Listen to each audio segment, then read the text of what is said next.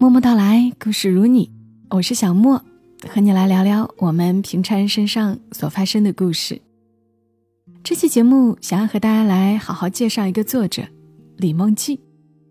李梦季在二零一六年出版了他的第一本书《一生欠安》，第一时间我就在节目中分享过这本书，然后很多人喜欢听，而这本书的销量也非常棒。那时我只知道，他一九九四年出生，写《一生欠安》的时候二十岁不到，出书时他已经是香港中文大学硕士。我心里就在惊叹，这一张青春洋溢的脸是怎么样做到满腹才情的？时隔五年，我又看到了他的新书，在作者简介里，我看到了他更多的履历。五年后的他。已经是作协会员，中国科学院大学硕士，牛津大学交换生，英文笔译、同声传译、口语教师，依旧做背包客，曾经旅居北美、北欧。而与此同时，我也知道这几年里，他拥有了爱情，进而笃定的进入了婚姻。求学并没有耽误他享受生活、享受恋爱。所以我太好奇了，是怎样的家庭、怎样的教育方式，养育出了这样的女儿呢？我也好想学习一下。然后我在他的新书《这一生关于你的风景》这本书的自序里，找到了些答案。那接下来的时间，把李梦记的这本《这一生关于你的风景》的自序读给大家听，也许你也能够从中受益。这篇自序的标题叫《坐沙发的人》。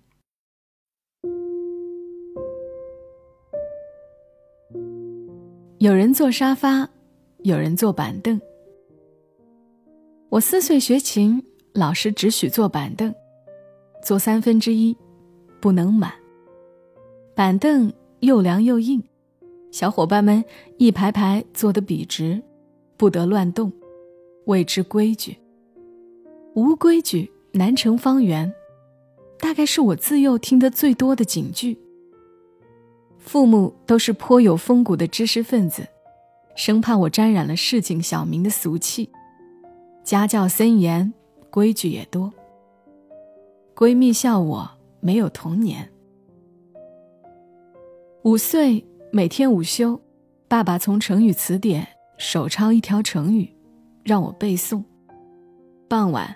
妈妈讲一首古诗，第二天陪我晨跑两公里，听我边跑边背。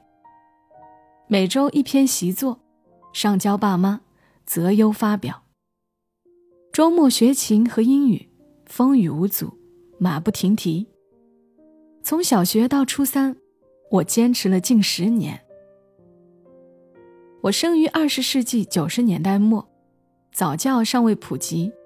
小朋友以放养式成长居多，沉醉在童年的温柔乡，迷恋李宇春和周杰伦，讨论郭芙蓉和周芷若，给男同学递皱巴巴的小纸条，在教学楼拐角偷偷约会，凡此种种，皆与我无关。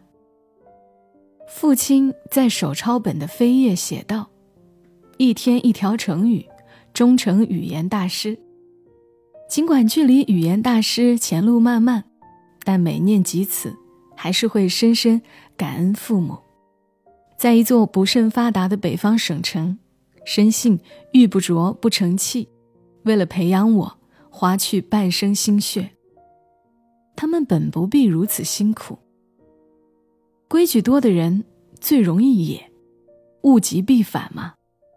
念本科，离家千里。我的少女时代终于扑面而来。看春风十里不如你，朋友说我可能是伪装成赵英男的萧红。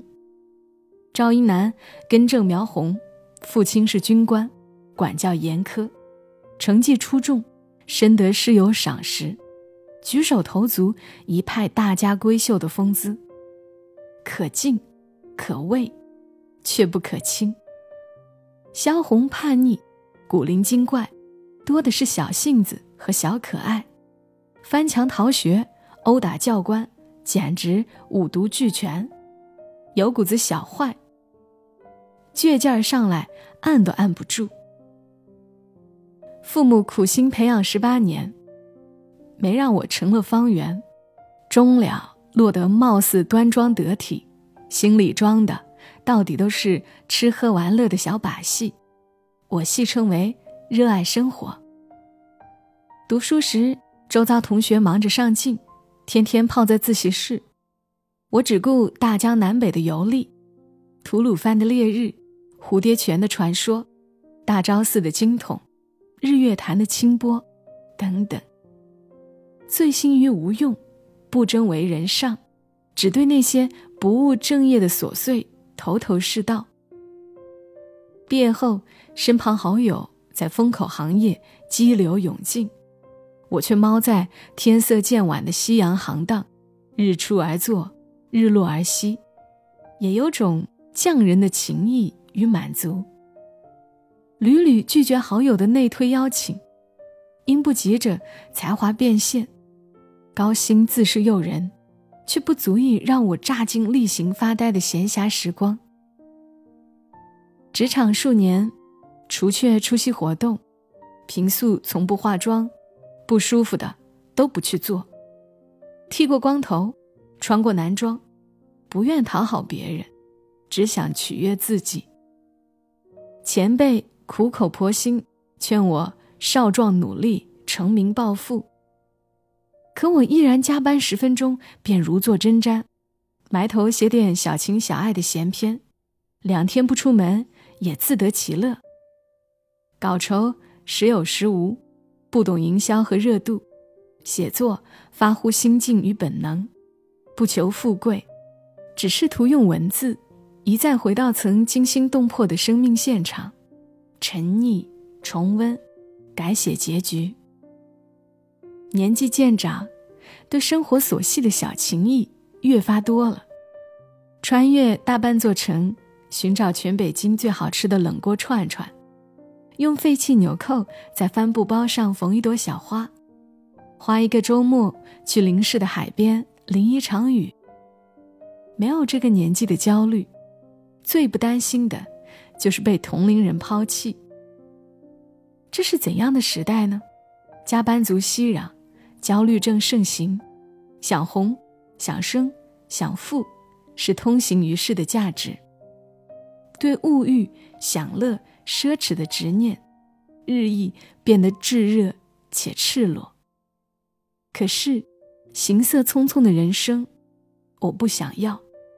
山川湖海，日月草木。昏淡晴雨，皆是世间赠予的爱意和礼物，芳华易逝，我怎忍辜负？